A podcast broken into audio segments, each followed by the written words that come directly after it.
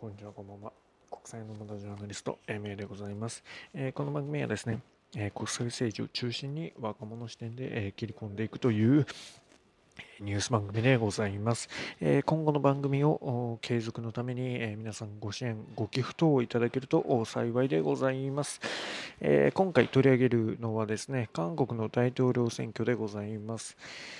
はい、えーと、今 NHK 解説委員室の、えー、記事を見ながら喋っているんですけども、えー、これは持論公論、えー、ですね、えー、韓国はどう変わるのか政権交代へ持論公論という記事です。で、えーまあ、これを見ながらあ喋っているわけですけども、まあ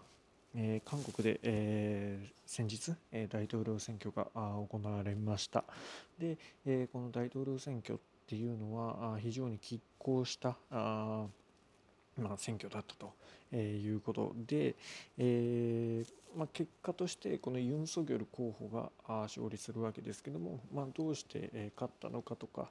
あそれからどういったことがポイントで選ばれたのかとかあそれからですね、えやっぱり考えなくてはならない日本との関係、えこれによって日韓はどう変わっていくのかというようなことを、まあ、ちょっとお話ししようかなと思います。はい、ではですねまず最初にお伝えした通り、えー、ユン・ソギョル候補が当選したんです。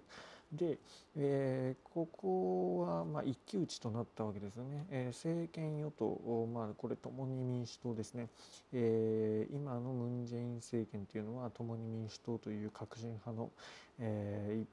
党でしてで、えー、まあ、その流れを受け継ぐ形で出てきたのがこのイ・ジェミョン候補なんです。でこのイ・ジェミョン、えー、氏と、えー、まあ、最大野党である国民の力から出てるユン・ソギョル氏のまあ、一騎打ちというような形になったわけですけども非常に、えー、拮抗して、えー、得点率でいうと、まあ、0.73ポイントで、えーまあ、ユン・ソギョル氏が、えー、勝ったというようなことになってます。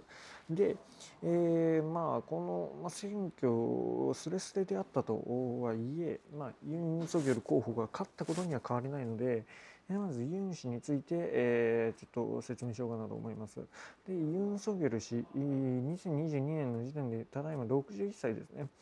はい、61歳で、うん、でえーまあ、日本に留学経験のある大学教授の家に生まれてるんですね。で、えー、名門まあ、名あの韓国の中で一番トップである、えー、ソウル大学を卒業していると、えー、いうことです。で、えーまあ、ソウル大学出たのはいいものの司法試験で、えーえー、挑戦してで、えー、30歳を過ぎて検察官になったと。えいうような感じです。まあ、何度も司法試験に挑戦してるというのが、え結構苦労してるというのがあります。で、えまあ、その失敗したのっていうのは軍事政権を批判した言動が原因だったと。でまああの彼にはそういったルーツがあるというのを、うんまあ、知っておいて、えいいんじゃないのかなと思います。で、えまあ、結果としてですね検察官になったわけです。でえー、それからですね、まあ、うん、正義の男ということで、まあ、いろんな活躍をするわけですよね。えー、パク・クネ、えー、前大統領それからイ・ミョンバク元大統領とを、まあ、巡る捜査が、えー、ムン・ジェイン政権に、えー、評価されたんですね。で、えー、しかしながらあのムン大統領のその側近の疑惑追及や、まあ、検察改革えー、をめぐってムン大統領と対決したということもあります。まあ、つまりあのその手腕を買われて、えー、ムン・ジェイン大統領側に、えーまあ、ついたというかあのポストを与えられたのに、えー、この・ジェイン大統領を今度は、えー、その正義を持って制すじゃないですけどもユン・ソギョルさんが徹底的にやったということで、えー、対立しだすわけですよね。で、えー、結局その対立っていうのは、まあ、だんだんと大きくなって、えー、検事総長を辞任し、えー、最大野党国民の力に、え、入党するとで、えー、政治の世界に、え、転じたというような、まあ、背景がありました。で、えー、まあ信念をこう曲げずに、えー、権力にこびないというのは一貫してますね。常に自分の正義に基づいてね、えー、パックネさんとかそのイ・ミョンバク、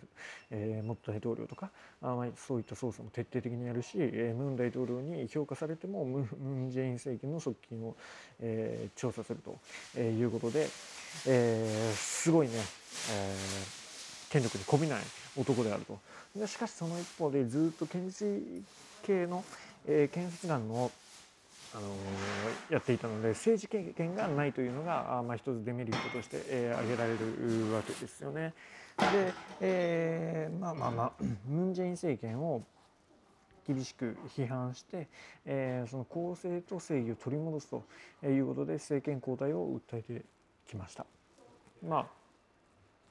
そうですねここで問われているのはムン・ジェイン政権は良かったのか悪かったのかというところですね。えー、まあ、当然そのイ・ジェミョン政権になるとムン・ジェインの継続ということになるの路線の継続となるので、まあ、ここで政権交代して、えやり方を変えようということがね、えー、まあ、一つ大きな原動力になったんじゃないのかなと思います。で、えー、支持層を見てみると、まあ60、60, 代以上の岩盤支持層ですね、まあ、これ保守系ですからあの、まあ、北朝鮮に対して強硬的な姿勢を持つ者それから、えー、就職難や不動産の、まあ、高騰に、まあ、不満を持っている若者層というのに、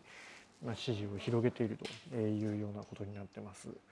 で、えー、ずっと、まあ、この2人がね前の放送でも取り上げましたけども拮抗してました拮抗してて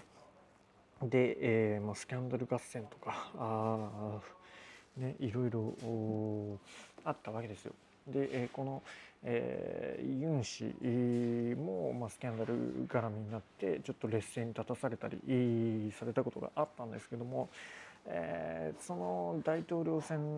のちょっと前に、えー、第3の候補と言われていた、えー、アン・チョルスという方、まあ、だからイ・ジェミョン、ユン・ソギョルその3番手ですね、えー、というのが選挙戦から撤退を表明したんです。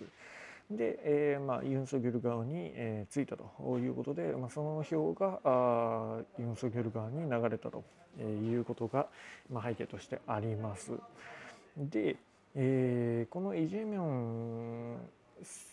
さんの,、えーまあ、その支持層っていうのはももちろん、えーまあ、ユン・ソギョル側とは違うわけですよね。でイ・ジェミョンの支持層というのは40代50代の民主化運動から、えーまあ、高い支持を得ていると。で、えー、さらにスキャンダルがあったわけで、まあ、そこはあのまあ、知事をやってた時の土地開発をめぐる疑惑で、えー、それがねちょっと足を引っ張ってあのまあユン・ソギョルに勝つことができなかったということなんです。で、えー、このですねムン・ジェイン系統を受け継ぐというわけで、えーもちろん北朝鮮に対しても融和性融和的だったわけですけども北京オリンピックの、ねまあ、間というか、まあ、挟んでいる時に弾道ミサイルがどんどん飛ばされてきたわけですよね。まあ、そういったこともあって、えー、ちょっとね厳しい向かい風になったと、はい、言われてるわけです。で、えー、この大統領選えー、どういったふうに決まっていたのかということなんですけども、えー、ここは何というかね、えーまあ、コロナと、えー、住宅価格が大きなあポイントになったんじゃないのかなと思います。つまり、えー、巷で巷でというか、まあ、日本で言われているような日本と韓国の関係とか、えー韓国と、え北朝鮮の関係というのが、えー、まあ、メインのテーマになるわけではなくてコロナ禍の、まあ、経済政策だったりとか不動産の高騰をどうするのかというようなことを、えーまあ、焦点になったあ選挙でした。で、えーまあ、そこに対してね、えーまあ、ユン・ソギョル次期政権では、えー、コロナ禍で経済的に困窮している自営業者に保証を行うと。で、えー、不動産の高騰を抑えるために、えー、住宅建設の規制を緩和すると。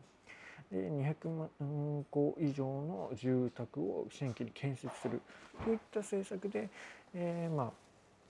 あの不動産事情をまあ緩和しようという狙いがあるんですね。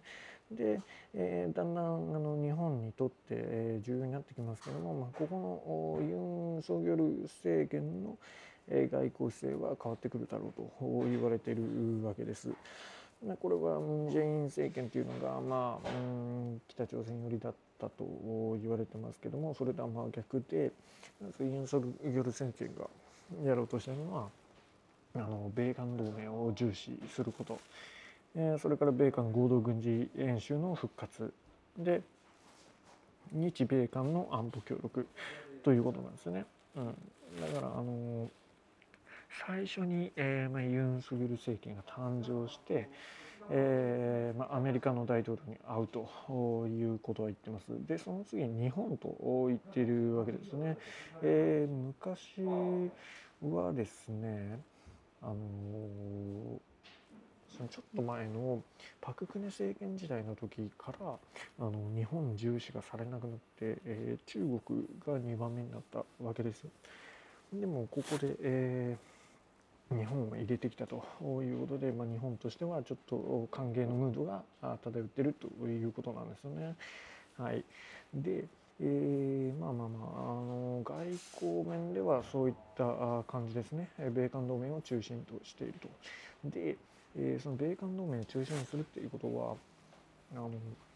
まあ、もちろん中国とも敵対するわけですけどもその中で一番の、まあ、問題となってくるのが THAAD というものですね。これは弾道ミサイル迎撃システム。というやつですねこれをま略してサードっていうんですけども、まあ、これを置くとあの中国の一部も射程に収めることになるんです。なんで、えー、まあ、これあの保守政権だったパク・クネ政権時代に導入を決めたんです。でそうしたら、あのその中国が射程の距離に入っているということで中国から猛反発受けて、いろいろ、いじめに近いものを、まあ、受けたわけですね。で、えー、ムン・ジェイン政権になって追加配備はしないと約束したんです。でまあ、それをね、えー、ひっくり返して、えーまあ、中国からの反発を覚悟でサードを追加配備するっていうことになるんですから、大きな外交の方針は転換するんじゃないのかなと思います。はい、なんで、えーまあ、自然と北朝鮮離れ、えー、中国離れっていうのは進んでいくでしょう。で同時にそのなんでしょうかね、えー、中国からの嫌がらせも、まあ、始まるだろうと、え、今言われております。で、えまあ、最終的に、え、日関係ですね、まあ、その辺どうなるのかっていう話なんですけども、えー、まあユン・ソギョルさん的には未来志向の日韓関係韓日関係を築くと述べているわけですよね。で、えー、岸田さんも、まあ、関係改善のために緊密に協力したいと、まあえー、還元の意向を示していると。で、えー、首脳同士が相互に行き来するシャトル外交を、まあ、復活すると、えー、しているわけですよね。で、えーまあ、この辺りでちょっと